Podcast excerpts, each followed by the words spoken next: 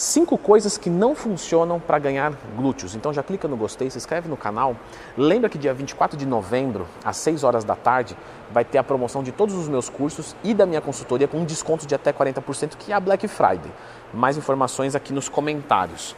Estamos aqui com uma barrinha de agachamento. Então esse é o nosso número 5. Um erro que eu vejo muito das alunas da consultoria, e quando eu falo alunas, é alunas mesmo, tá? É, e não alunos nesse caso. Meninas, vocês acharem que o agachamento livre ele é suficiente para você construir um glúteo bom, não é o caminho, tá? O agachamento livre realmente é um excelente exercício. E aí, por que, eu estou colocando a exclusividade com as meninas? Porque muitos homens, às vezes, não precisa fazer glúteo de forma isolada. Consegue já, não estou falando de, de, de, atleta não, tá, gente? Pelo amor de Deus. Estou falando de gente que vai ficar ali com um percentual de gordura normal, né? Que quer, quer manter uma forma física bonita. Às vezes o cara tem uma genética ok de perna, do membro inferior, então ele faz um leg press, ele agacha, ele faz um stiff, uma passada e maravilha, o glúteo do cara fica ótimo. Mas no caso das meninas, isso não é suficiente.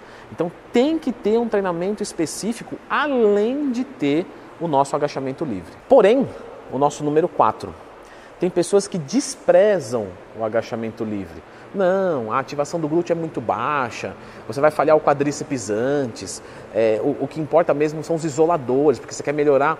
É, é, eu já ouvi isso, tá? Inclusive foi de aluno, não tem problema não, tá? A gente está aqui para corrigir, não é para envergonhar. Só estou trazendo porque às vezes você pensa igual. Eu já vi aluno falando o seguinte, ó, mas você faz, por exemplo, exercícios de costas. Você vai fazer bíceps? Você não tem que fazer bíceps? Tem. E, e o que, que, cresce mais? Você fazer exercícios de costas ou você, ou você fazer exercícios de bíceps, para os bíceps? Você vai falar, sim, os exercícios específicos de bíceps são melhores mesmo. Mas isso não quer dizer que os exercícios de costas não constroem nada. O, o Vitor Boff, que é um amigo meu, vocês sabem que é atleta open, lindo, maravilhoso, ele nunca treinou antebraço. Eu falei com ele outro dia, ele falou, não, eu comecei a treinar antebraço agora. Aí você vai olhar o tamanho do antebraço do cara, é gigante. Isso aí veio de quê? De remada muito forte, de levantamento terra, de exercícios que são complexos envolvem o antebraço. Então é muito relevante. Então, para glúteos, não dispense o agachamento livre.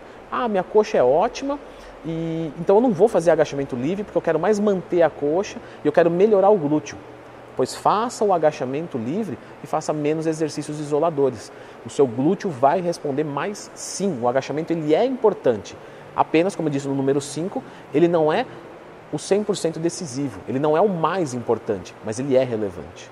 Nosso número 3, não fazer a abdução de glúteos. Eita, tem peso pra caramba aqui. Tava zerada a máquina, desculpa, eu também não percebi, né? Um cara muito forte, de glúteos extraordinários. Galera, esse daqui é o maior isolador de glúteos que nós vamos ter. Eu não falei que é o maior exercício, eu falei que é o maior isolador. E por que, que ele é muito importante? Porque, como você pode ver, ele trabalha uma mecânica totalmente diferente de outros que a gente ainda vai falar, que é a abdução de coxas. E apesar de ser uma abdução de coxas, você vai trabalhar os glúteos. Não, eu sempre me confundo. Eu nunca sei qual é a cadeira adutora e qual é a cadeira abdutora. Então eu vou te ensinar agora para você não esquecer mais. Ó, abridução, certo? Que eu estou abrindo. Pronto, essa é a cadeira abdutora, abridutora, aqui você abre. A adutora vai ser ao contrário, aqui fecha. O glúteo, a gente vai dividir ele em três partes. Eu vou colocar uma fotinha aqui para ficar mais fácil, tá? Vocês estão vendo aqui o glúteo máximo, que ele vai dar projeção. E o médio e o mínimo, que é um pouquinho mais em cima, que vai dar largura. Então, um dá espessura e o outro dá largura. O glúteo médio e o glúteo mínimo a gente vai trabalhar na cadeira abdutora, principalmente. Por isso que é um movimento muito específico que você, não, você não, meio que não faz em outros exercícios. Por exemplo, você está fazendo o agachamento, você está trabalhando muito mais o glúteo máximo do que o médio mínimo. Então aqui é uma, uma chance assim, talvez a maior chance que você tem de trabalhar o glúteo médio e mínimo. E isso é muito importante para dar largura para o seu glúteo. Então, faça a cadeira abdutora sim. É o maior isolador de glúteos. Nosso número 2, que eu falei bastante lá no meu curso que ensina como montar um treino de periodização do zero, link na descrição, que é fazer glúteos depois de coxa. Isso está errado? Não. Mas, se você quer mais prioridade no glúteo, para fazer ele crescer mais, primeiro você faz glúteo e depois você faz coxa ou você coloca em dias separados. Logicamente, eu posso fazer uma estratégia onde seja realmente importante eu começar por coxa para de repente agachar mais pesado, fazer um, um, uma passada e depois entrar no glúteo para terminar de ferrar com tudo. Beleza. Mas eu estou falando aqui de uma forma generalizada. Então, tenta começar primeiro por glúteo e depois por coxa. E sim, eu sei que você deve estar se questionando o seguinte: ah, mas meu treino de coxa não vai render. Exatamente, porque a ideia é aumentar o rendimento aonde? No glúteo. Para aumentar o rendimento lá, eu tenho que abrir mão de alguma coisa. E hoje, como meu treino tem que ser glúteo e coxa, eu vou deixar a coxa com um rendimento menor. De novo, se o treino tiver que ser assim, porque você pode separar, você pode fazer coxa num dia, glúteo no outro, que é normalmente melhor para a construção. Mas caso tenha que ser no mesmo dia, comece por glúteos. O nosso número um é quando você for fazer o quatro apoios. Se você quiser fazer ele em cima do banco, você vai ter mais amplitude de movimento.